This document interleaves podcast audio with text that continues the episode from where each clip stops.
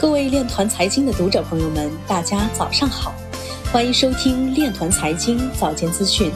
今天是二零二零年十一月二十二号，星期日，农历庚子年十月初八。首先，让我们聚焦今日财经。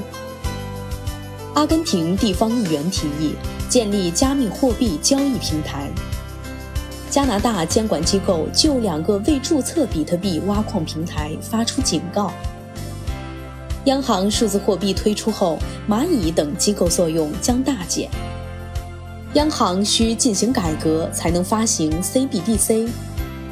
比特币逼近1.9万美元，支持者压住其将很快突破历史高点。2020是比特币的机构采用年。NFT 新兴项目“羊驼之城”与多家机构达成战略合作。PayPal 和 Square 日均比特币购买量超比特币产出量。货币冷战作者说，广泛采用 CBDC 或会降低美元支配地位。IMF 官员表示，多个国家发行数字货币可能会带来全球利益。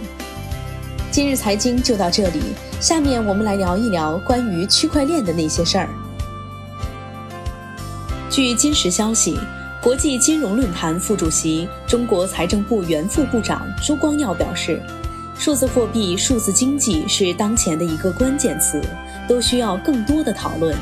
监管方面来说，监管框架是不是到位，能否应对新事物带来的政策挑战，都需要在机制层面做安排。